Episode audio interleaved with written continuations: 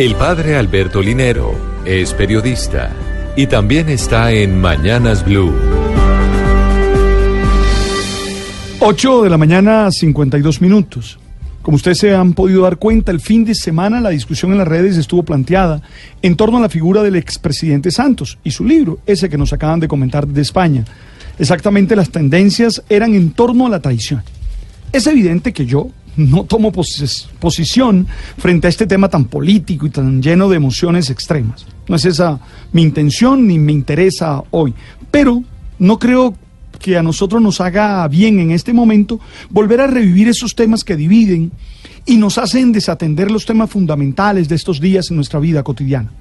Además, me parece interesante el tema porque creo que es una oportunidad para reflexionar en torno a qué tanto somos fieles nosotros. En mi manera de entender, todos tendríamos que hacer una reflexión sobre qué tan fieles somos o si realmente somos traidores. Para ello les propongo tres niveles de reflexión. Uno, la fidelidad no es posible sin que seamos fieles a nosotros mismos.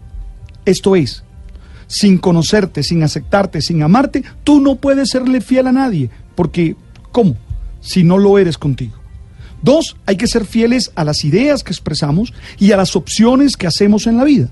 Esto genera coherencia y confianza para quienes están compartiendo la vida con uno. ¿Cómo confiar en alguien que no es coherente con sus ideas? ¿Cómo confiar en alguien que dice una cosa y hace otra? Y tres, me parece que es fundamental ser fieles a las personas a las que les hemos hecho algún tipo de promesa, algún tipo de compromiso, porque es mm, sobre la coherencia cómo las relaciones pueden salir adelante.